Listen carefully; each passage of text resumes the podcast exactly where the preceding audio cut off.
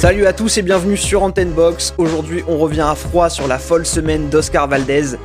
Des révélations sur son contrôle positif à la fin termine, à sa victoire controversée pour une partie du public contre Robson Concesao. Que penser des polémiques sur le champion WBC mexicain des superplumes On en parle tout de suite. Salut tout le monde, très content de vous retrouver pour un nouveau podcast depuis un petit moment. Euh, vous avez été pas mal à m'écrire pendant cette longue inactivité. Ça m'a beaucoup touché, j'ai voulu reprendre plusieurs fois, mais j'ai eu pas mal de galères perso. Mais maintenant, c'est bon, je suis de retour avec déjà 4 podcasts sur les rails, donc on est clairement reparti. Si vous voulez me soutenir pour cette reprise, abonnez-vous à la page et likez cette vidéo, ça prend 2 secondes et c'est une grosse aide pour moi. Surtout que je me suis mis pas mal d'objectifs euh, pour arriver à bien redémarrer. J'aimerais bien arriver à au moins 1000 abonnés YouTube d'ici la fin de l'année. Donc voilà, si vous voulez me soutenir, euh, c'est le moment. Surtout que ben, plus euh, j'aurai de, de soutien derrière ça, plus je pourrais vous proposer du contenu de qualité, aller euh, chercher potentiellement des interviews, etc. Donc voilà, j'ai beaucoup d'ambition de, et de projets, donc euh, voilà, c'est le moment, si vous voulez me soutenir, c'est toujours cool. Alors le sujet du jour, c'est Oscar Valdez, le Mexicain champion WBC après sa victoire spectaculaire contre son compatriote Miguel Berchelt, qui défendait pour la première fois cette ceinture fraîchement acquise contre Robson Concesao, un Brésilien qu'il avait choisi pour venger une défaite en finale des championnats panaméricains en amateur, qui le hantait et qui voulait absolument venger en professionnel. Sauf que, petit sujet dont Valdez se serait bien passé, il a été contrôlé positif à une substance appelée phantermine. Euh, ça a été révélé sur des échantillons datant du mois d'août. Et la phantermine, c'est un produit qui est clairement controversé. Avant de parler du combat, on va d'abord revenir là-dessus et sur les débats que ça a créé. Surtout parce que euh, c'est indéniable, ça a créé un vrai contexte autour du combat où Valdez est passé de chouchou, de sensations après sa victoire à l'homme à abattre et ça a pu renverser un peu les perceptions autour de son combat parce que par voie de conséquence, eh ben, beaucoup espéraient le voir perdre. Donc d'abord, la termine, c'est quoi? Il y a beaucoup d'experts qui ont donné des avis assez contradictoires sur les effets réels, mais de base, euh, ce qu'on sait, c'est que c'est un stimulant du système nerveux central. Pour certains, c'est fait pour la perte et le contrôle du poids. Pour d'autres, c'est aussi quelque chose qui va développer les capacités physiques comme la force, la concentration, etc. Mais du coup, je l'ai dit, ça fait débat et j'ai pu lire et entendre tout et son contraire. Le problème majeur, euh, en revanche, la racine de la controverse, ça vient surtout du fait qu'on a deux organismes de contrôle du dopage qui sont la VADA, donc Voluntary Anti-Doping Association, et la WADA, World Anti-Doping Association, qui n'ont pas la même lecture, euh, la même appréciation et donc pas les mêmes règles sur l'utilisation de la phentermine. La VADA, auprès de qui Valdez a passé les tests dont les échantillons sont révélés positifs et qui a révélé la présence de la substance dans son corps, considère que c'est un produit interdit. Là où la WADA considère, elle, que la phentermine n'est interdite que si elle est ingérée à la veille d'un combat. Donc au-delà des avis d'experts, même au niveau des organes de régulation, il y a une lecture qui est assez complexe sur ce qui se produit. Donc au global, de l'extérieur et sans être expert, il y a plein de produits euh, qui peuvent booster votre système et vous donner un coup de jus à l'entraînement, mais qui n'ont pas un effet long terme, ou en tout cas pas un effet rémanent, à moins d'être pris proche d'un combat. Donc, euh, ben, s'ils sont pas prêts à ce moment-là, le corps les aura éliminés, ils n'auront pas forcément d'effet. En tout cas, au moment du combat, Valdez n'était pas sous l'effet d'un produit dopant. La question euh, qui est du coup euh, celle qu'on doit se poser, c'est est-ce que c'était éthique pour Valdez d'utiliser ce produit euh, dans sa période d'entraînement? Est-ce que c'était équitable? Là-dessus, c'est difficile d'avoir un avis tranché quand on ne connaît pas l'effet réel du produit. Mais ce qui est ultra malhonnête en revanche, et que moi je trouve ben, là pour le coup scandaleux, et pour le coup ben, là où je peux me positionner parce que c'est quelque chose d'objectif, c'est que euh, ce qu'on ne peut pas contester, c'est l'attitude de la WBC qui est anormale. Parce que la WBC, pour son programme de clean boxing, se range normalement derrière le protocole VADA. Donc celui qui interdit purement et simplement la photarmine, euh, et auquel ben, euh, s'était soumis Valdez qui a révélé les, les, échantillons positifs. Donc en toute logique, si la VADA interdit ça, la WBC, qui suit son protocole, aurait dû suspendre Valdez. Et le sujet, c'est que là, du coup, elle a demandé à la commission athlétique de l'État où avait lieu le combat de statuer.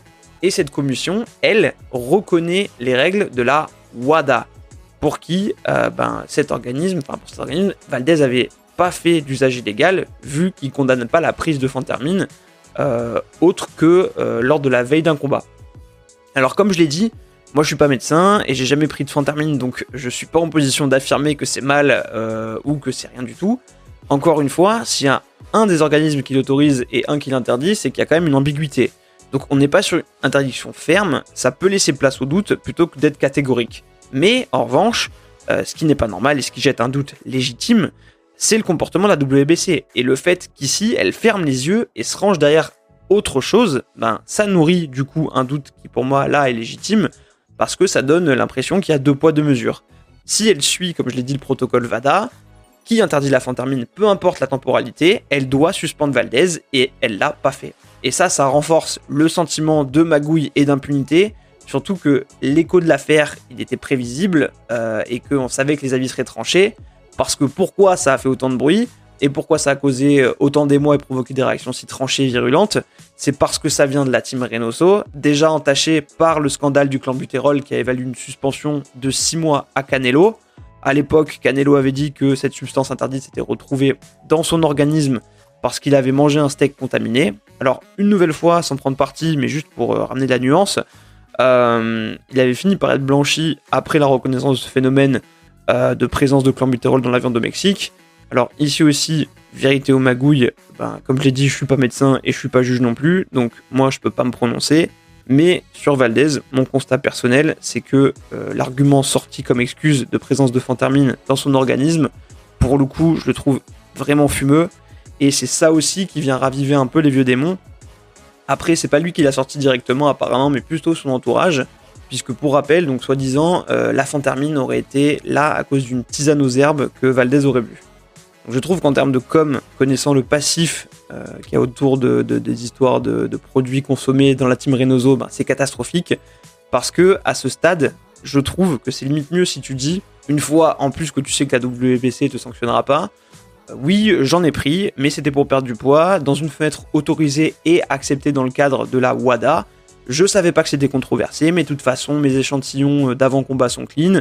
Maintenant, euh, face à la polémique que ça a créé et vu l'absence de statut clair sur ce produit, ben, j'en prendrai plus jamais. Mais quoi qu'il en soit, je l'ai pas pris pour développer mes performances, mais juste pour réguler mon poids. Donc là, il y aurait eu des chances que les gens saluent un peu plus l'honnêteté en disant bon, ok, euh, il a fait une connerie, mais bon, c'est vrai qu'il était clean avant, parce que voilà. Et là, en fait, son excuse de, de, thé aux herbes, personne n'y croit. je pense que les 90% des gens ne le croient pas de toute façon. Donc, à la limite, euh, sois honnête sur le truc, euh, dis que t'as fait une connerie, euh, et ben, les gens te croiront plus quand tu diras qu'avant le combat, t'étais clean. Mais là, pour moi, il a fait une connerie, et en plus, ben, il n'a pas assumé, et c'est ça que je trouve ben, assez grave. En tout cas, et on va maintenant passer à l'analyse du combat. Euh, mais c'est sûr que ces événements, ils ont placé Valdez dans une position délicate où de chouchou, il est devenu paria, et je pense que ça a pu biaiser le regard de beaucoup sur le combat parce que de nombreuses personnes voulaient le voir perdre et que ça a pu mettre un filtre sur leur jugement, même si je trouve effectivement que dans l'affrontement, il y a eu une décision qui a été extrêmement litieuse, mais on va y venir. Après, j'ai vu pas mal de gens parler sur les réseaux et euh, qu'on parle de discussion, euh, de décision discutable à la limite, je veux bien l'entendre, mais de vol, pour moi, faut pas abuser. Si vous voulez voir un vrai vol, allez vous remater euh, le combat récent Joe Smith contre Maxime Vassov. Là, c'était scandaleux.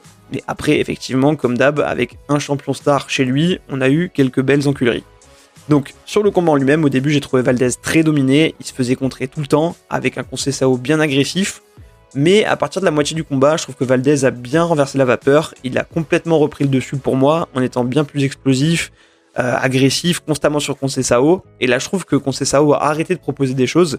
Il se contentait de fuir ou d'éviter l'affrontement. Et le problème, en fait, c'est que dans ces combats où t'es challenger pour un titre, si tu veux la ceinture, il faut aller la chercher. Et pour moi, alors qu'il était très bien parti, Concessao, il a complètement saboté ses chances en arrêtant de combattre franchement. J'ai trouvé que son attitude a été un peu ridicule en plus à faire le show, surtout dans les rounds finaux. Il avait jamais dépassé un dixième round, mais c'est justement dans euh, des combats serrés dans ce qu'on appelle les championship rounds, donc les rounds finaux, que tu dois faire la différence. Là, il s'est contenté de provoquer. Dans le 12e, c'était presque risible. Et euh, bah, en fait, montre juste que tu es au-dessus au lieu de faire ton intéressant. Surtout quand tu sais que tu as pris une pénalité. Ça, euh, je suis d'accord, c'était scandaleux, mais on va en parler. Et pour moi, en fait, le problème, c'est que Sao, il a complètement manqué d'expérience. Le talent, il était là. Il a euh, su vraiment gêner Valdez, mais il a pas tout donné sur la longueur et il s'est fait reprendre parce que soit il n'était pas capable, soit parce qu'il n'avait pas envie en pensant qu'il avait fait suffisamment. Ça, il n'y a que lui qui le sait. Mais maintenant que j'ai dit ça sur le combat, en lui-même, ce qui est clair, c'est que des choses m'ont énormément dérangé. Le point de pénalité que Conceição prend sans avertissement pour une petite tape de rien du tout derrière la tête, alors que Valdez ne prend rien pour un coup, lui, volontaire, ça faisait vraiment trop arbitrage maison, et ça c'est une honte. Comme la carte 117-110, ça c'est ridicule. Après, euh, c'est triste parce qu'en fait, on a presque tellement l'habitude que ça nous surprend presque plus. Et euh, c'est clair que tout était contre Conceição, mais justement, sachant ça, je lui reproche de ne pas avoir fait plus, de ne pas s'être battu pour aller chercher la victoire dans l'adversité, et pour moi, Valdez, il mérite sa victoire, même s'il a été décevant, ça, euh, je suis le premier à le reconnaître, et qu'au début, il m'a fait clairement très peur. Avec un Conseil Sao qui était au-dessus de lui en maîtrise, mais qui n'a pas su aller chercher le champion sur la longueur du combat, et qui a perdu le fil sur la deuxième moitié.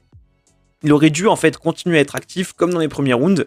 Là, il s'est endormi, et surtout, comme je l'ai dit, dans les rounds 10 à 12, c'est là où tu dois mettre le carbu pour montrer. Et il a fait euh, que son cinéma, surtout dans le 12e où c'était vraiment abusé. Tu combats pour un titre, dans le dernier round, jamais tu fais ça. Surtout après sa pénalité. Et en plus, sur le terrain de Valdez aux US, normalement, tu sais que si t'arraches pas tout dans les derniers rounds, t'es mort. Et il a fait de la merde.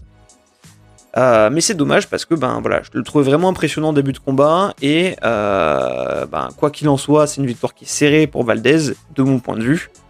Euh, après, bien sûr, je comprends que ce soit contestable, qu'on ait une vision plus serrée, mais un vol, c'est quand même plus matérialisable. Là, il y a des événements qui sont dérangeants, mais je trouve que Valdez a été dominant sur la majorité du combat, surtout en étant le champion. Après, il y a les arguments, vous avez vu la tête de Valdez par rapport à la tête de Conceição, vous avez vu sur CompuBox le nombre de frappes, etc un combat comme ça, ça se gagne au round, ça se gagne ben, euh, à l'oppression que tu fais au juge. Et je trouve que dans l'attitude, Sao n'a pas donné suffisamment pour pouvoir arracher la victoire. Et j'aurais adoré pouvoir euh, m'insurger, débattre et dire que c'était une honte et qu'il avait donné suffisamment pour euh, remporter la victoire.